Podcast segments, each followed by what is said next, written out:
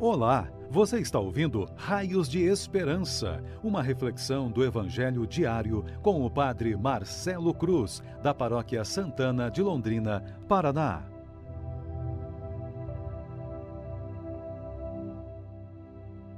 Caríssimos irmãos e irmãs, hoje, quarta-feira, vamos ouvir e refletir sobre o Evangelho de Mateus, capítulo 6, versículos de 1 a 6 e 16 a 18. O Senhor esteja convosco, Ele está no meio de nós. Proclamação do Evangelho de Jesus Cristo, segundo Mateus. Glória a vós, Senhor. Naquele tempo, disse Jesus aos seus discípulos: Ficai atentos para não praticar a vossa justiça na frente dos homens, só para ser desvistos por eles Caso contrário, não recebereis a recompensa do vosso Pai que está nos céus. Por isso, quando deres esmola, não toques a trombeta diante de ti, como fazem os hipócritas nas sinagogas e nas ruas, para serem elogiados pelos homens. Em verdade vos digo, eles já receberam a sua recompensa. Ao contrário, quando deres esmola, que a tua mão esquerda não saiba o que faz a tua mão direita, de modo que a tua esmola fique oculta. E o teu Pai, que vê o que está oculto, te dará a recompensa. Quando orardes, não sejais como os hipócritas, que gostam de rezar em pé nas sinagogas e nas esquinas das praças, para serem vistos pelos homens. Em verdade vos digo, eles já receberam a sua recompensa. Ao contrário, quando tu orares, entra no teu quarto, fecha a porta e reza ao teu Pai que está oculto, e o teu Pai, que vê o que está escondido, te dará a recompensa.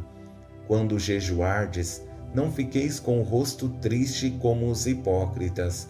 Eles desfiguram o rosto para que os homens vejam que estão jejuando. Em verdade vos digo, eles já receberam a sua recompensa.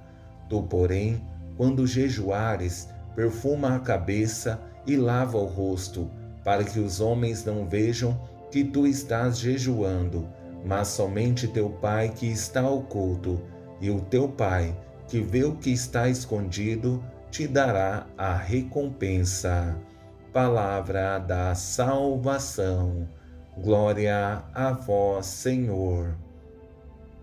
Caríssimos irmãos e irmãs que nos acompanham por nossas redes sociais, é sempre uma grande alegria saber que nesse tempo de pandemia temos a oportunidade de contarmos com esse meio que nos mantém unidos à Palavra de Deus, que tem nos ajudado a estreitar a vida de comunidade Sei que não está fácil, principalmente por estarmos perdendo pessoas muito próximas a nós, mas Deus continuará nos ajudando para não desanimarmos em nosso caminho.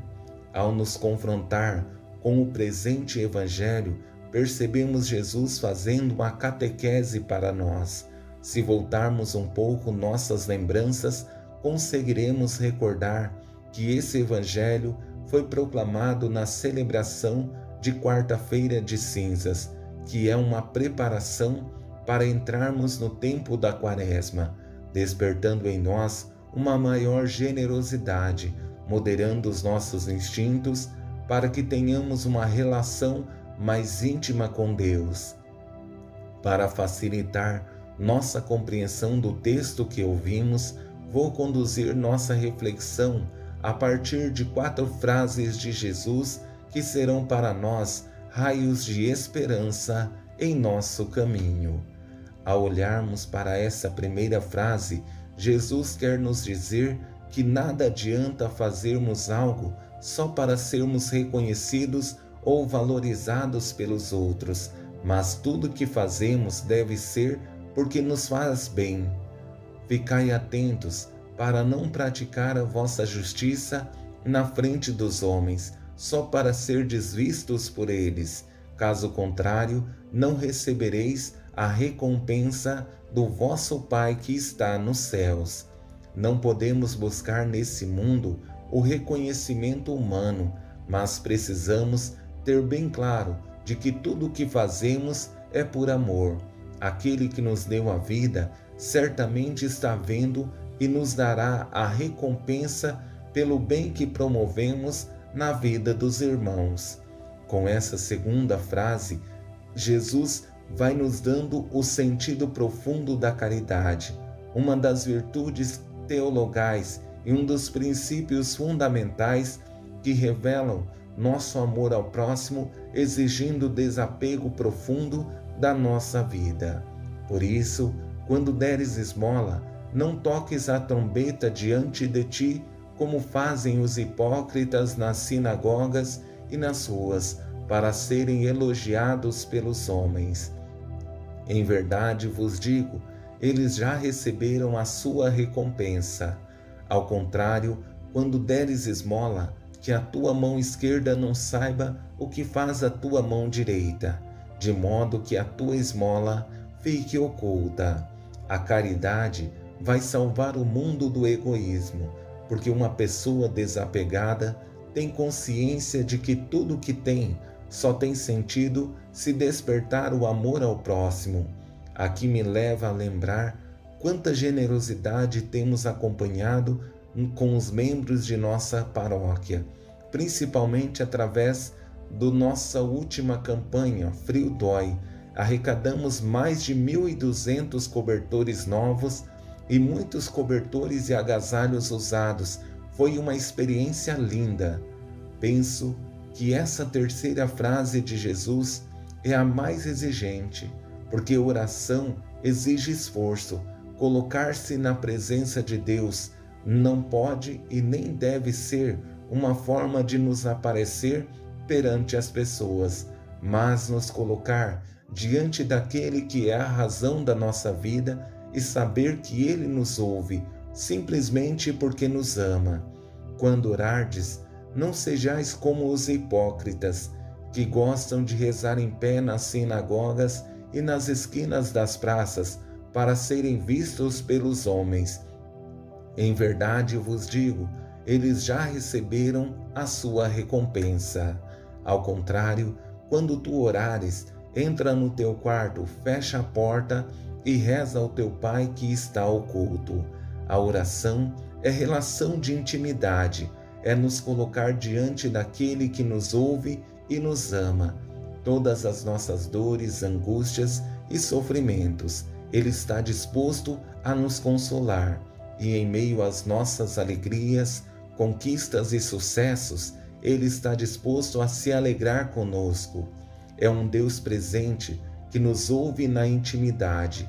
Por isso, quando rezarmos, Deus nos escuta e quer falar ao nosso coração, longe da agitação do mundo. Com essa quarta frase, é um convite a controlar nossos instintos, porque aqui a razão precisa ser superior à nossa vontade. E não é fácil, mas é possível. Quando jejuardes, não fiqueis com o rosto triste como os hipócritas. Eles desfiguram o rosto para que os homens vejam que estão jejuando. Em verdade vos digo, eles já receberam a sua recompensa. Tu, porém, quando jejuares, perfuma a cabeça e lava o rosto, para que os homens não vejam que tu estás jejuando, mas somente teu Pai, que está oculto.